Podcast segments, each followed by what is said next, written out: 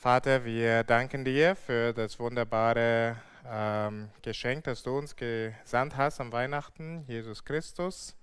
Und wir danken dir, dass wir über ihn nachdenken können heute. Und ich bete, Herr, dass du mir hilfst beim Predigen und wir alle bei zuhören. In Jesu Namen. Amen. Ich habe im Gebet gerade gesagt, was Gott uns am Weihnachten geschenkt hat. Wer hat gut aufgepasst? Was hat Gott uns am Weihnachten geschenkt? Ja. Seinen Sohn. Sehr gut, richtig. Ja. Aber jetzt, wer kann die nächste Frage antworten? Und ähm, du kannst schon die einblenden. Äh, die, genau. Wer kann die nächste äh, Frage beantworten? Was hat Gott aufgrund von Weihnachten bekommen? Jan Timo? Ich konnte es nicht hören. Kannst du ein bisschen lauter? Nee, okay. Äh, das war ein guter Versuch, Jan Timo. Wer, wer weiß die Antwort?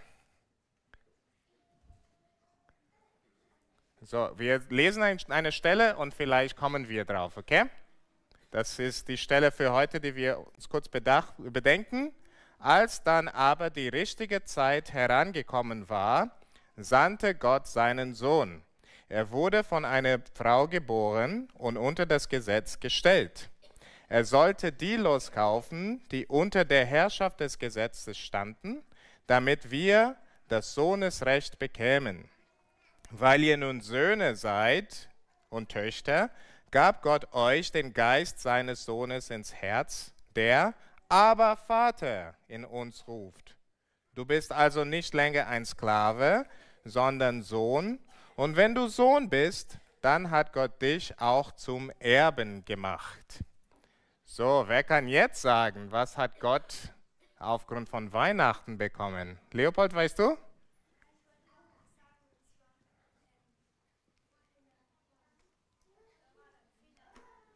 War da ein Fehler drin? Okay, wir schauen über die Fehler hinweg.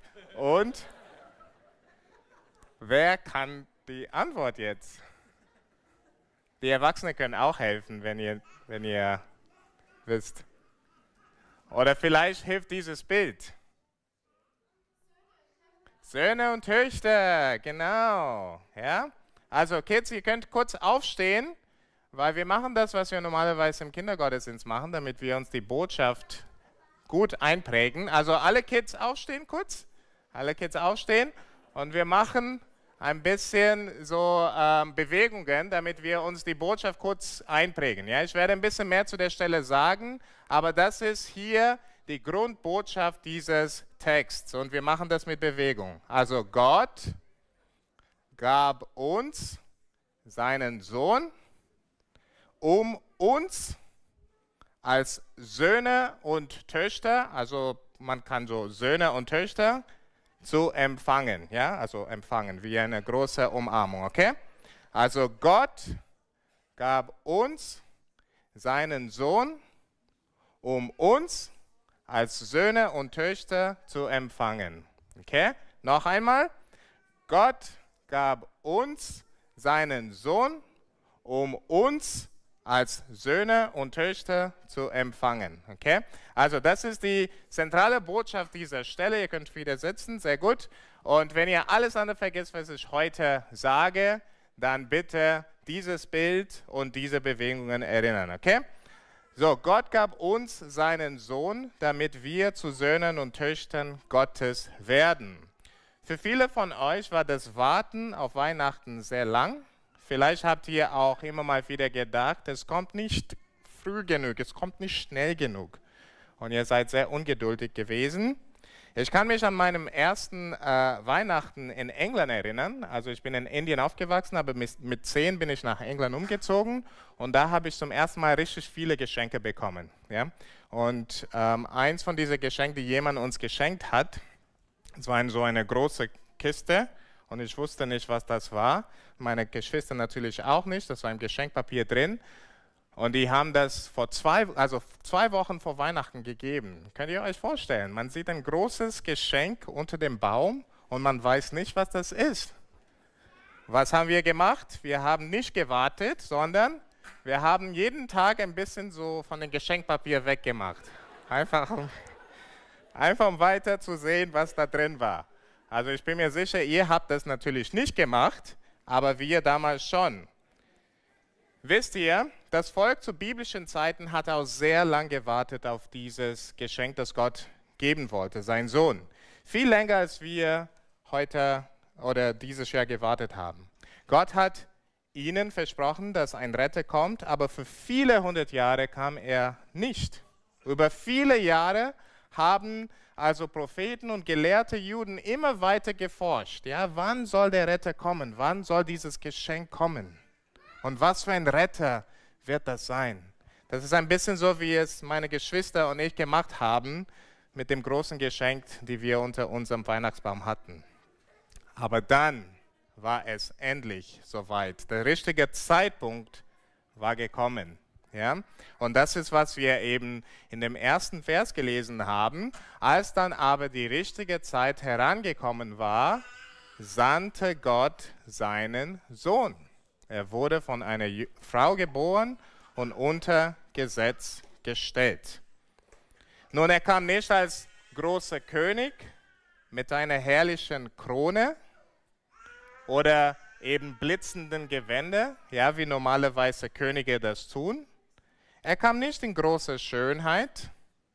Er kam auch nicht mit einem Sicherheitsabstand zwischen ihm und uns, wie bei manchen Promis, der Text betont, dass er von einer Frau geboren wurde und unter das Gesetz gestellt wurde. Das bedeutet, dass er den Reichtum und die Herrlichkeit des Himmels, also so sein Palast im Himmel, aufgab und wurde wie einer von uns. Ja, er wurde geboren wie ein ganz kleines, schwaches Baby.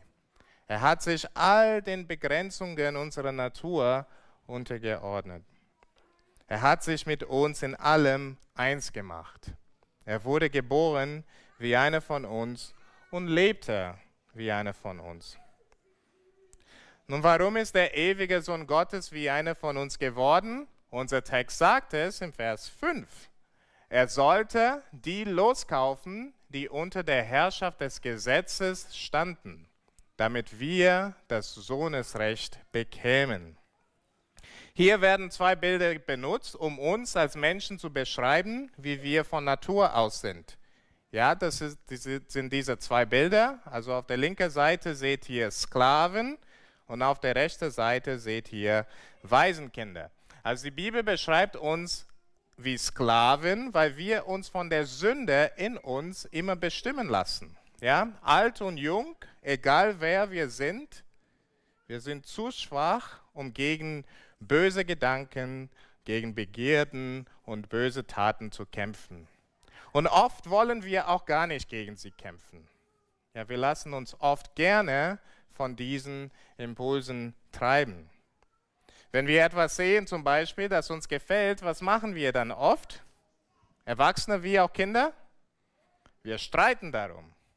Wir schreien. In manchen Fällen klauen wir vielleicht sogar. Wir lügen, wir werden eifersüchtig. Zu all diesem schlechten Verhalten können uns unsere Begierden treiben.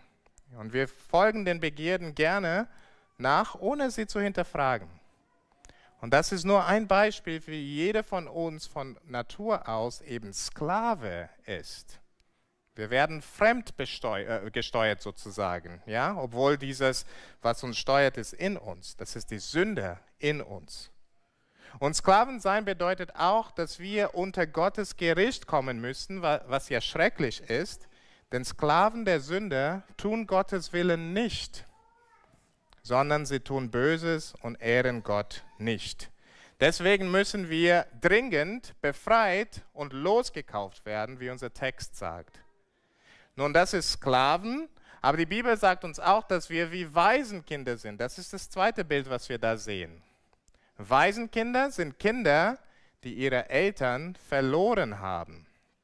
Ich habe über die Jahre einige Waisenkinder in meinem Leben eben getroffen und mir sind folgende Sachen über Waisenkinder aufgefallen. In der Regel fühlen sie sich sehr ungeliebt und sehr unsicher.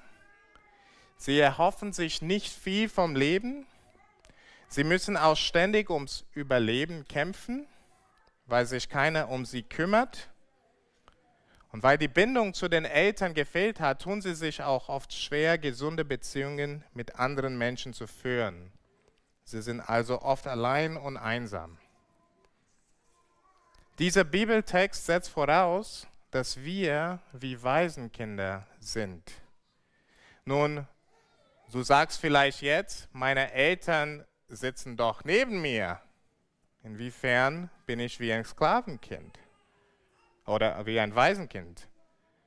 Nun, die Bibel lehrt uns, in Bezug auf Gott sind wir wie Waisenkinder. Unsere Sünde hat unsere Beziehung zu Gott kaputt gemacht, sagt die Bibel. Und so erleben wir vor allem, vor allem je älter wir werden, ja, so ihr könnt eure Eltern später äh, fragen, wie, also wie das ist, aber wir erleben das oft, auch als Erwachsene, dass wir, also wir erleben oft, dass wir uns ungeliebt und unsicher fühlen. Wir fühlen uns oft auch hoffnungslos. Wir sind auch ständig in Sorge und haben den Eindruck, dass wir ständig ums Überleben kämpfen müssen. Und wir tun uns auch schwer mit Beziehungen mit anderen Menschen, die so oft kaputt gehen. Das kennen wir, je älter wir werden.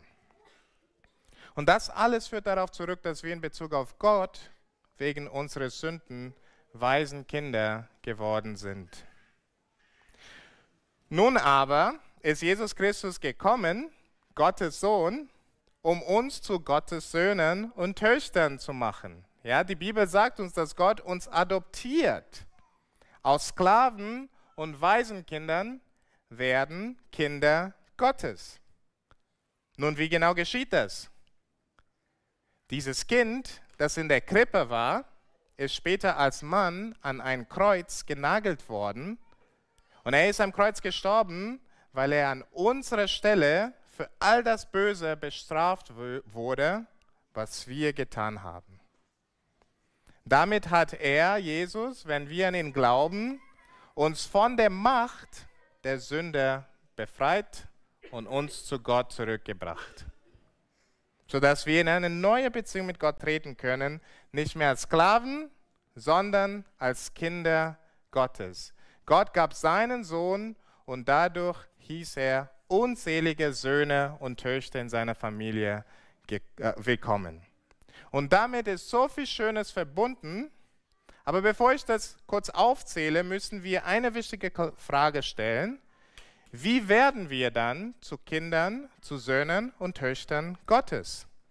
Und die Antwort ist, indem wir unser Vertrauen auf Jesus Christus als Sohn Gottes und Retter der Welt setzen. Wenn du genauer wissen willst, was das bedeutet, redet gerne mit, mit deinem Papa oder deiner Mama oder wer dich sonst heute hierher mitgebracht hat. Ihr könnt auch gerne mit mir reden ähm, und erzähle dir gerne, wie das passiert. Nun, was sind die schönen Dinge, die mit unserer Adoption, also mit unserer Kindwerdung in Gottes Familie verbunden sind? Als Söhne und Töchter Gottes erleben wir viel Schönes. Erstens, wir haben eine neue Beziehung, eine neue Art von Beziehung zu Gott. Ja, von Natur aus, ich habe vorhin gesagt, müssen wir eben Angst vor Gott haben, weil wir immer nur Mist bauen und Gott dagegen gut und gerecht ist und das Böse straft. Es ist wie Schüler, die immer nur Quatsch machen. Ja, sie müssen sich vor Lehren auch immer fürchten. Aber jetzt müssen wir keine Angst mehr haben vor Gott, denn wir sind, wenn wir an Jesus Christus glauben, zu Gottes geliebten Kindern geworden. Ja, das sagt uns nochmal der Text in Vers 6. Weil ihr nun Söhne und Töchter seid, gab Gott euch den Geist seines Sohnes ins Herz, der aber Vater in uns ruft. Ja, aber ist ähm, in Hebräischen oder Aramäischen das Wort für Papa. Ja, also in anderen Worten, wir dürften zu also zu Gott rufen, wie wir zu unserem Papas rufen. Ja, da rufen Kinder zu Papa, wenn sie Hilfe brauchen zum Beispiel oder wenn sie irgendetwas von Papa brauchen. oder wenn sie einfach nur die Aufmerksamkeit von Papa wollen. Genauso dürfen wir zu Gott kommen und ihn rufen. Ja, das ist die Art von Beziehung, die wir als Christen zu Gott haben dürfen. Denn nicht nur hat Gott uns durch Jesus Christus adoptiert, zu seinen Kindern gemacht, sondern er hat uns auch den Geist von Jesus gegeben, sodass unsere Beziehung zu Gott die gleiche Art von Beziehung ist, wie die Beziehung von Jesus zu Gott ist. Das heißt, genauso wie Jesus jederzeit ganz frei zum Vater gehen kann, dürfen wir auch jederzeit ganz frei zum Vater gehen, zum Vater im Himmel. Von ihm dürfen wir Liebe und Annahme, Hilfe und Schutz erwarten und wir müssen nie fürchten, dass Gott uns irgendwann abweist. Denn Gott kann und will uns genauso wenig abweisen, wie er Jesus abweisen würde.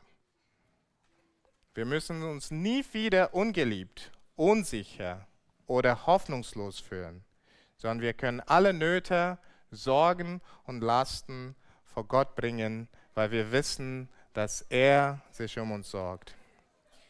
Dann zweitens, wir sind wirklich frei. Wir sind in Jesus nicht mehr Sklaven, sondern Söhne und Töchter. Das ist, was Vers 7 sagt. Du bist also nicht länger ein Sklave, sondern Sohn. Damals, als wir noch Sklaven waren, waren wir machtlos und unfähig, Gott zu ehren und für Gott zu leben. Nun aber ist es anders geworden. Wir sind Kinder Gottes. Wir tragen seinen Namen sozusagen. Ja, jeder hat einen Nachname. Wir tragen sozusagen den Nachname Gottes. Wir haben seinen Geist in uns. Wir haben seine Macht, die in uns und durch uns wirkt. Dadurch können wir immer mehr der Sünde und sündhaften Begierden auch widerstehen. In manchen Ländern gibt es Straßenkinder. Also ich habe euch vorhin gesagt, ich bin in Indien aufgewachsen, da gibt es sehr viele. Und sie werden oft zu Verbrechen. Nicht immer, aber oft werden sie zu Verbrechen. Und nicht selten stehen böse Menschen da hinten, die diese Kids mehr oder weniger wie Sklaven behandeln. Ja? Also sie stiften sie eben an, zu Verbrechern zu werden. Nun stell dir vor, da kommt jemand eines Tages vorbei, nimmt diese bösen Menschen fest, die die Straßenkinder versklaven, aber noch mehr, diese Person nimmt die Straßenkinder, die sich dort befinden, mit nach Hause zu seiner großen Villa und sagt, ihr werdet nicht mehr auf der Straße wohnen und diesen bösen Menschen dienen, jetzt seid ihr meine Kinder. Ich versorge euch und ich schicke euch in die Schule, damit ihr eine gute Zukunft habt. Das aber im viel größeren Maß hat Gott für uns getan. Er gab uns einen neuen Status, ein neues Leben, eine neue Identität. Wir sind befreit, um als Kinder Gottes zu leben, nicht mehr als Sklaven der Sünder. Und dann letztens, Gott macht uns zu Erben. Das steht am Ende. Und wenn du Sohn bist, dann hat oder Tochter, dann hat Gott dich auch zum Erben gemacht. Was ist ein Erbe? Ein Erbe ist jemand, also normalerweise ein Sohn oder eine Tochter, der den Titel und den ganzen Besitz von jemandem bekommt, wenn dieser eben stirbt. Also zum Beispiel, wenn ein Vater stirbt und sein Sohn oder seine Tochter Erbe ist, bekommt, bekommt der Sohn oder die Tochter eben das Haus, das Auto und alles sonst, was der Vater hat. Nun, bei Gott ist, ist es ein bisschen anders, denn er wird nie sterben. Dennoch hat Gott einen Erben. Das ist Jesus Christus. Er ist ein Erbe und somit bekommt Jesus von Gott alles, was der Vater besitzt.